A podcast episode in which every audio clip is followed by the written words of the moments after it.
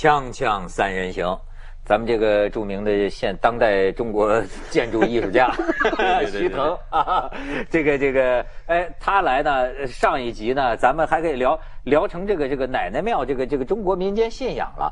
其实呢，你这个学建筑的呀，我们倒是真想跟你聊聊，就说是这个，说说由奶奶庙的这个争议引发的，现在是一个雅俗文化大讨论。嗯，所以。你看，你学建筑的，我想问问你，呃，最近这几年咱们听得多了，就说中国现在的这个农村里的很多民间的这个建筑啊，包括你说的这个庙啊，有的人讲就说奇丑无比，甚至是就说中国是最恶俗的、最最俗艳的这么一个时代。你作为一个学建筑艺术的，你又看了这么多，你怎么看？我的看法是，大家的视野可能还是比较狭隘，在这个方面上，咱们国家不是佼佼者，全世界都有这种非常好的创造。日本也修了很多很恶俗的房子，印度也有，美国也有，欧洲也有。嗯，就是说，在这个层面上去说问题的时候，全球是一样的，不是咱们中国这一家独有。他这个口风很像胡锡进老师。其 实我。欧洲也去过十几个国家啊，文涛老师去的更多。我怎么没见欧洲有那么多恶俗的房子呢？啊，你没你没见过是吧？我们是知道的，我们是有。就是它是一个新城市里面盖的，还是说它是以前的老城市就存在的那种房子呢？都有都有，只要有人的地方就有奇迹。它怎么恶俗呢？你说它怎么表现？就是说，你像你像你像你像印度有那个呃呃一个一个一个鱼，修一个大鱼，像一个鱼，然后有有有没什么各种都很像嗯，然后那个。泰国有个大象，有大象楼，这样爬爬。那个大象那个建筑是吧？啊，就做成大象一样啊。那美国还有一个真的修了个大象，然后上面做了一个一个一个一个那个就就泰国骑象那一模一样啊，放那放在那那那那平地上面。那个那个现在还是美国的国家级保护单位文保，是当年一个一个开发商就买那块地，然后你就造个景观啊，给大家说我这有个这么个东西，大家都来买那块地，这是一个相当于一个广告。所以这种行为其实不是咱们国家独有的。就是我看你这个图片给我惊着了，我河北人呢，我都没听说过说最大一王八在我们河北呢，那那是真的吗？是真的。在什么地方？在白洋淀和欢大观园。就是你看到了吗？巨型的那个王八，好像还有一个你在另一个地方说还有一个龟。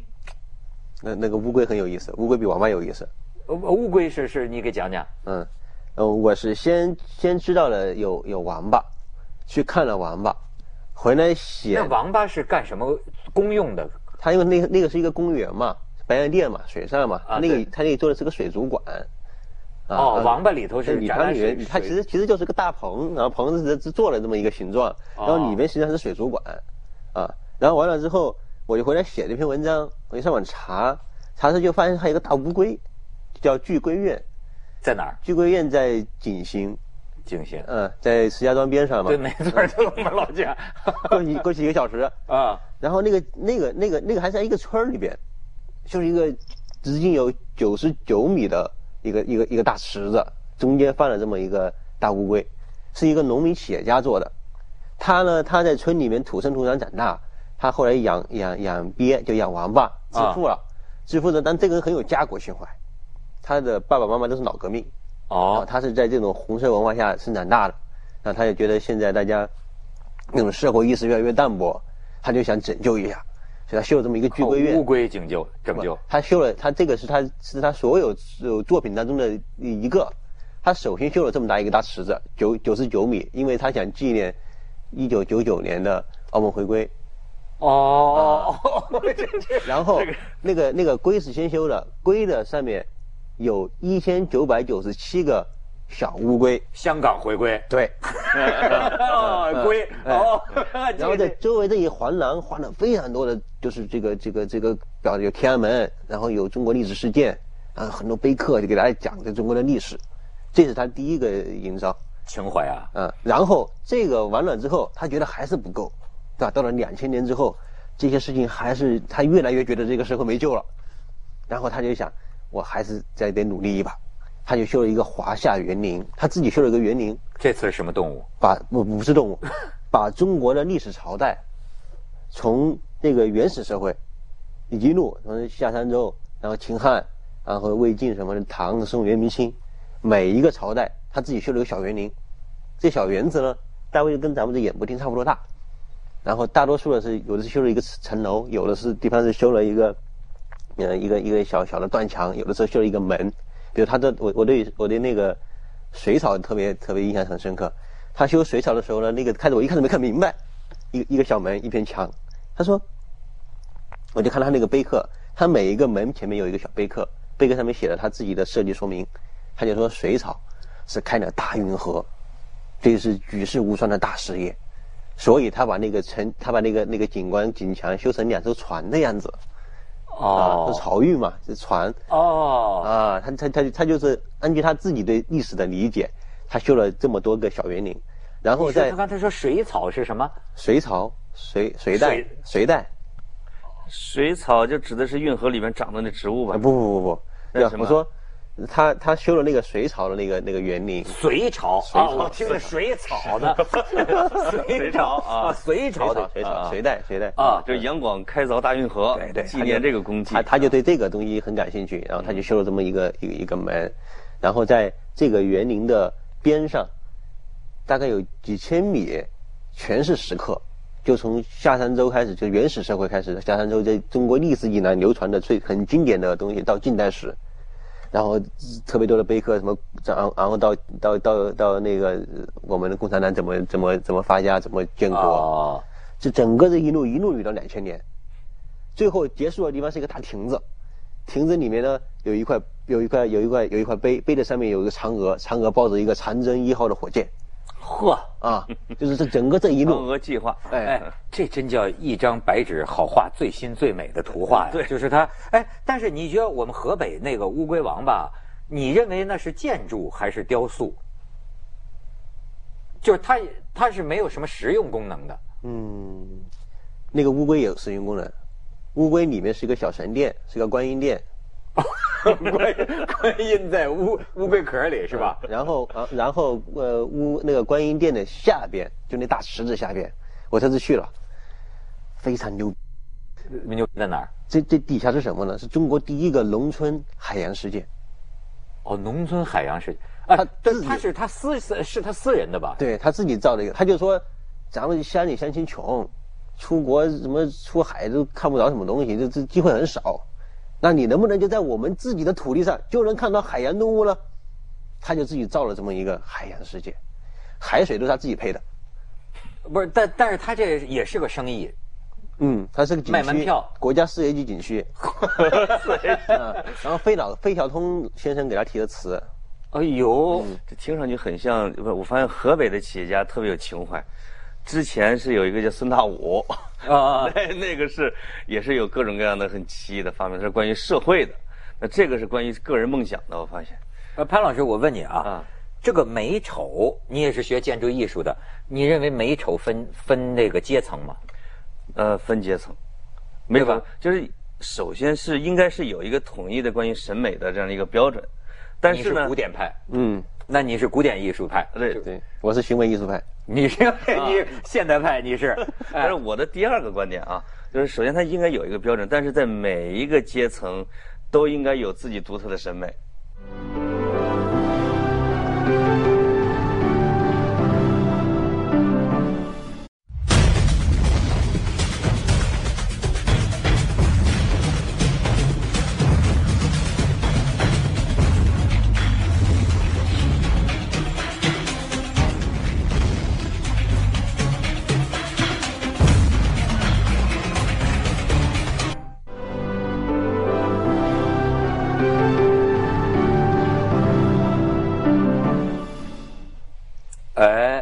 我不知道这个事情啊，这个你触动了一个呃，这个这个艺术家们都很爱聊的一个事，就是在中国大地上，就说这片神奇的土地上，正在发生着一场怎样的艺术实践活动，甚至是大众性的这个事情啊，我们真是难以一言而决，因为呢，你看啊，有人觉得这太难看了，对 对吧？就是说，你你知道。但是它呃，但是这跟艺术的观念有关系。比方说啊，你比如像你刚才讲的这些这些时刻，你知道我一下想起来，好早几年啊，苏东坡他们那个老老老家那上面啊有个叫彭祖，现在各地都在挖掘自己这个文化。对，说这个彭祖，哎，那个当地干部领着我说彭祖啊，性文化博物馆。我说为什么彭祖是性文化博物馆？他说彭祖啊活了八百岁还是活的就长寿。他说这个道家这书里记载啊，他就是遇这个处女啊。就就这个夜遇，每天就是睡很多个处女，所以就是龙精虎猛。好，我说，哎，这彭祖性文化博物馆怎么弄？好，哈吧，到了山顶，一看，我以为吃的性呢，原来是那个性性 啊，性啊，啊，对，一看呢，它这个全是浮雕，就是 浮雕，但是浮雕呢，它这个艺术风格很有意思，它这个。包括我们想象的彭祖呢，是个神仙吧？应该，他至少是那种几缕长髯，他不是啊，他完全是彭祖跟一个个的这个女孩子在肉搏，但是他又有点这个，要照我说有点古希腊的风格，你知道吗？就是这个彭祖，我就看一老头啊，这个须发奔怒张，然后这个肌肉虬结，像那个大卫一样那个。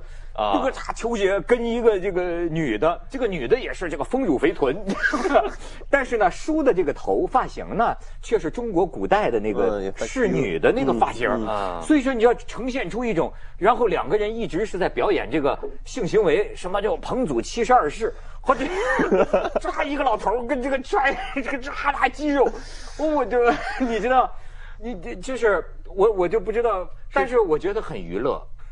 但是后来呢，我遇到有些个，你比如说这个像像这个从美国回来的，有的一个研究艺术史的，他会有另一种观察。他说，他说这个东西啊，是一种中国的波普艺术。嗯，就是说呢。他中国的这个，比如说乡间呐，他们弄的这么一个东西，又有点西方的艺术，又有点本土的东西，他就是杂糅在这个里头啊。最后他呈现出来的，他说：“你看，乐了吧？娱乐，乐趣。”他说：“你你看到了这个这个这个乐趣？哎，你看。”但是我又知道啊，它纯粹是一种解读。嗯，西方艺术史家他用这样的一个眼光，他用西方的这个所谓现代还是后现代这么一个去解读这个现象。但是我又知道，我们的人民群众是非常真诚的，对，搞这个的，他并没有说故意搞个反讽，他不是为了娱乐去做这个东西，对他不是为了娱乐。你说这个事儿，哎，你作为学建筑艺术的，你怎么理解这种艺术现象？嗯，我觉得这个呃，这个这个事情可能来源于它的知识系统是碎片化的，就是就是说，嗯，精致的精致的学术是肯定是讲体系嘛。对，你你你去给老师教一本论文，老师第一下会查你的逻辑通不通，对吧？他会讲讲这个结构，可是，在底层的人民生活当中，他没有足够的这种知识素养去建构一个结构，但是他有建造的欲望。就我想盖房子，我想盖这么一个博物馆或者一个艺术景墙，那我得盖呀。好，你去找那些，也找清华大学的教授来给你盖，收费很高啊，付不起这个钱，怎么办？那事情就得办啊，那就自己依葫芦画瓢照着来。哎，他就通过他这些碎片性的东西去拼接，去这里补一块，那里补一块。那其实你可以很明显的看得到这些东西来源于哪里，它的就是你说的古希腊也好，是什么印度也好，这种湿婆教的这种新行为也好。它就揉在一块了。我觉得它的价值其实不在于说你来了之后感觉到很娱乐，我觉得这是这是第一步了，就是很乐呵，就是包括我的演讲一样，我大家感到的很很很很很欢快。对对对。但是它背后其实什么？就是说，呃，我们这种就是知识分子阶层，你如何去理解或者说去从中去吸取一些营养的话，其实是是需要去看到它在这种非逻辑的情况下。所呈现出这样一种状态，这种状态是你在逻辑情况下想不出来的。嗯，如果逻辑能想得出来，世界上就没有创造力这么回事了。那他们就通过这种非逻辑的、非美学的，是吧？非理想材料的建构，这三个这这这三，这我称为三非行为原则哈。嗯，这三东西造出来造出来了这样的一种景象，就其实是可以极大的拓展你的这种思维的这种局限。哦，基本上造出来一个你根本就不会想得到的东西。激发想象力，对。但是你认为我们应该对这种创作这个赞赏吗？或者说希望祖国大地，那也很奇观。呃，对我我我跟我跟那个呃美术馆的馆长，我有个范老师，我跟他聊天，我他给我发了一个推送，他就说在在明年好像是纽约一个什么艺术馆，他们要做一场嗯服装设计的一个展览，就是邀请的艺术家都是他的设计跟宗教有关系，然后他就他就他就他就推给我看，我说你把中国的随便乡下一个庙拿过去，这绝对就是世惊震惊世界级的，咱们中国的农村当代艺术。这绝对是世界先锋级的艺术，是吧？哎，就是他有有这么一个，你你换一个标准来看他的话，他他就是呈现这种这种状况嘛。是是是，你你说的其实很有启发。你比如说，咱们就说那个那个东北大床单不是咱们那个女明星走到戛纳电影节那毯子。那天我听一博物馆馆长还跟我聊呢，就是说，哎，这个可是很现代的。就是这个从艺术概念上讲啊，你东北这个大床单做成礼服，穿到这个戛纳电影节的地毯上，他说这是个艺术行为。哎，你说这该怎么理解？艺术史实际上是文人和知识分子书写的。对，知识分子和艺术家需要他的素材。我们说这个毕加索为什么成为现代艺术的开山鼻祖，就是他他把那个传统的艺术家的那些素材给抛弃了，比如说从非洲或者从某些岛屿。啊，从一些很很原始的部落找来了一些拼接的东西，把把当时的艺术和最原始的嫁接在一块儿，就成了一个艺术史上可以解释得通的现代艺术的发源啊！就跟刚才徐腾说的，就是我们民间的随便一个庙拿出去就可以放进艺术史里边，但是你要去解释它，说通了，这个是可以的。但是你知道现在实际上有一个什么问题呢？就是说这个大地景观的 问题，就我们呃。中国有一个特别可惜的事情，就是老的东西被毁的差不多了。对，真正的古迹哪里还还还还还还剩多少？已经被毁的差不多了。历史上多次的这样的哈。那你比如说你刚才讲到欧洲，讲到美国，对我们也会见到几个很奇怪的，比如是像你包括这个床破，在美国搞些什么镶金戴银的这个大楼，有一个它确实是个迪士尼一样的一个奇观啊。但是呢，你到欧洲你会发现呢。它这个大的格局啊，呃，因为一直保存下来了，所以你看城市，包括你看你到一个乡村，哎，它可能中世纪的这种石头房子，它甚至形成它有意识的很早年的就开始保护，形成它的这个景观，哎，出几个幺蛾子 不影响它整体的景观。但是你知道，中国现在面临一个问题，就是我们真是要在一张白纸上，因为基本上。属于过去的很多美好的风景，老房子被铲平的都差不多了。于是乎呢，真是放纵大家想象力，就去这么搞。那么最后这个大地之上，我们会呈现一个新的中新中国的景观。那么这个景观，你满意吗？还是说像你说的一样，我们应该懂得欣赏？这就是我们将来的景观。嗯，我觉得这里面有有有一个有一个历史的背景，我觉得需要提一下，就是。一个国家是怎么起来的？就是它经济增长起来怎么起来的？欧洲起家是靠大航海时代，它的所有的收入来源于海外，所以它国内的东西它一直是一个财富的聚集地，然后然后人口也并没有井喷式的增长，所以它的城市格局可以保存的很好。然后美国起家也是通过一个全球战略，通过通过一战二战，然后慢慢的去积累全球的市场。我们不一样，中国起家是一个特别悲壮的事情，我们在祸害我们自己。我们没有办法在海外去积累财富，我们全是祸祸祸我们自己的城市或我们的乡村，是这么起来的。所以我们的城市变成现在这个样子，我觉得它是一个，它是一个很悲壮的事情，它是一个历史的必然。但在这个基础之上呢，就是现在这种情况，我们如何去看？就是我是感觉跟一个小孩子长大一样，你小时候调皮，相当调皮，他长到一定岁数，他自然就成熟了。他成熟之后，就自然会形成一个筛选。那好看的、不好看的，或者说我们认为经典的、不经典的东西，它都会慢慢的就积淀下来。我们之前所很深厚的历史也是通过时间积淀的。嗯。但不过我们现在就处于一个文化初创的一个一个一个一个开端。有点像青春期。哎。他青春期呢，总是这个躁动的，呃，然后个但但但是他也是搞怪的，是吧？是。呃，但是呢，也许会慢慢沉淀下来。他还有一个，他是一个中断的，就是他是一个文化中断的。在中中断了若干时间之后，你在开始的时候就有点乱造，而且还真的是这个群众自力更生。就像你讲的，我也见过啊。就比如说，有个人说我们村儿没有博物馆，好有个发财了，他就要建个博物馆，然后呢里头全是假的，什么皇帝用的宝剑呢，什么的，反正他说是就是，博物馆里展品很多，是吧？说啊青铜器都很多，造一个嘛，就是以至于当人们你看，当这个山间的这个博物馆被报道出来的时候啊，他自己都觉得冤，他根本就不知道。这个博物馆里的东西是假的，是是是假的，或者说，或者说，他说，但宋瓷，我们就是景德镇买一个，不就是宋瓷吗？就是他根本就不觉得他是做假的，嗯，他觉得博物馆不就像个公园一样吗？需要什么什么，这李白骑的马呀，给雕一个，这不就是李白骑的马？所以他的这个观念，你是不是瞧不上这个鄙视链，审美的鄙视链？我是我是觉得这个东西是一个很很傲慢的一个观念，就是就是用一个标准说这个东西好，这个东西不好。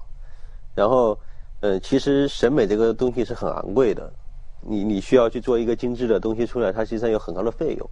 但是在底层人民生活当中，他没有这么多的余力来去做这些事情，所以底层其实往往讲的是生活，讲讲讲娱乐，因为他的生活已经实在是太苦难了。他如果能够有一点点的娱乐在里面，他就会很高兴。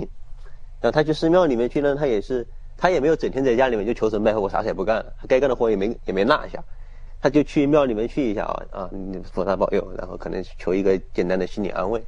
啊，完了之后，平常的生活当中如果能能有一点点的娱乐，家庭之间、朋友之间，哎，他就很高兴了，啊，跳广场舞是吧？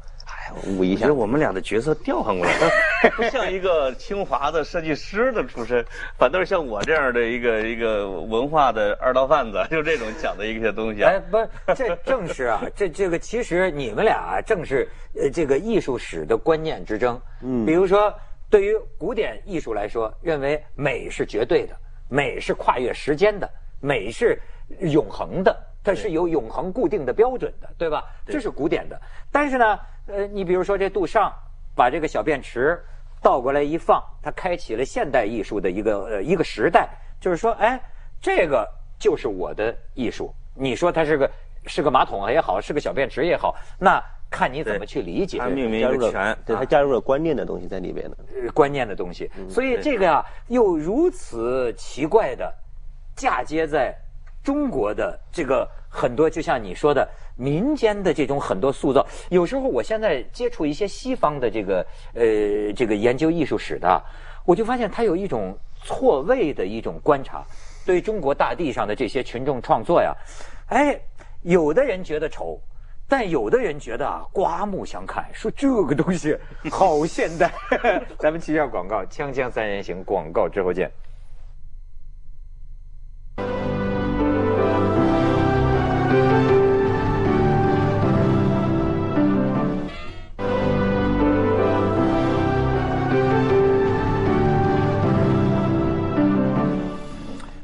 我觉得它是来自于土地的，对对对，对不对？对，就是很不清华，清华逆子。对，为为什么我的眼里常含泪水？因为我对着土地爱的深沉，对吧？对对。这他是这个老百姓的啊，这个这个人民的儿子。一般清华的学生或者清华出来的人，他经常会有一些绝对标准，或者他认真啊，一是一，二是二，或什么之类的哈。但是我觉得你看问题的这个方式，就是经常是站在老百姓这一块的。但是你觉得老百姓的审美需要得到引导吗？还是任其自然生长为好？我觉得引导就是一个很法西斯的词，对不对？凭啥要去引导？人家穿件什么衣服，你凭什么去指责？对吧？那美和丑是没有绝对标准的。我觉得没有绝对标准，或者说，其实我的观点是什么？就是说，美和丑还是有的，但是在他的那个实际情况之下，他肯定考虑不了这么多。他有一件衣服穿的不错了。但这说的比较绝对的事情哈。那随着这个咱们国家越来越富裕啊，他们的生活水平也越来越高，你是不是认为他们的审美也会随着发生改变呢？到了那个阶段，你只要有了余钱，你就会去琢磨怎样今天穿漂亮一点，明天戴个什么样的手表，后天开个什么车，哎，这个套好看，那个太好不好看。你自然就会有这种这种这种东西在了，这也是是可能是个自然的过程。我现在觉得，但是但是现在我在这个乡间呢，有时候这个一个一个路上走过去啊，确实挺有意思，你知道吗？就是，还有时候你你有没有见过那种福禄寿啊？嗯，福禄寿是个大楼哎，就是在在在在燕郊，呃，对吧？对，哗一个福禄寿，过不了多久，哇，一个大乌龟，过 一个大王八，是吧？还有什么？又过这到山间看见一个一个佛龛，一个神龛，再一看上着香，照片上拜的是马云，你知道？对对对，这个很发这种景象啊，我觉得太有意思了。对，是，他经常会，我觉得就跟又又到了最早的那个话题哈，灵不灵和怕不怕的问题。就是如果你是有一个传统文化的接续，我们古代的乡村的时候，他往往去找起名要找先生去起名啊，他去盖房子要让这个这个算风水的先生或者说懂文化的先生来帮他看，来帮他设计。他在写字写条幅的时候，让人家来给他写，就整个在整个乡村是有这个主导的一个正统文化的，现在是没有。所以一切都是生产。有的人呢是悲观派，我听有的这个知识分子也说，说这个中华文化的这个文脉啊，就是说已经断的差不多了。对。所以现在我们是水泥地上长草，但我觉得他这个比喻很有意思，真的是水泥地上它就是自然发育、自然生长，一开始可能就是奇形怪状，但满足他自己的需要。对。对吧？他有可能在，我觉得，因为教育毕竟是发展。文化也会普及的，虽然不是引导，他一定会在这种荒蛮的地上再接触有一点文化的东西，呃，有可能会将来引领世界艺术潮流，也是有。呵家伙，我一直以来都觉得世界文化的未来在中国，因为中国现在还有实验，中国还在还在生长，还在变化。我们哎呦，中国人民在进行历史上最伟大的实验，实验艺术。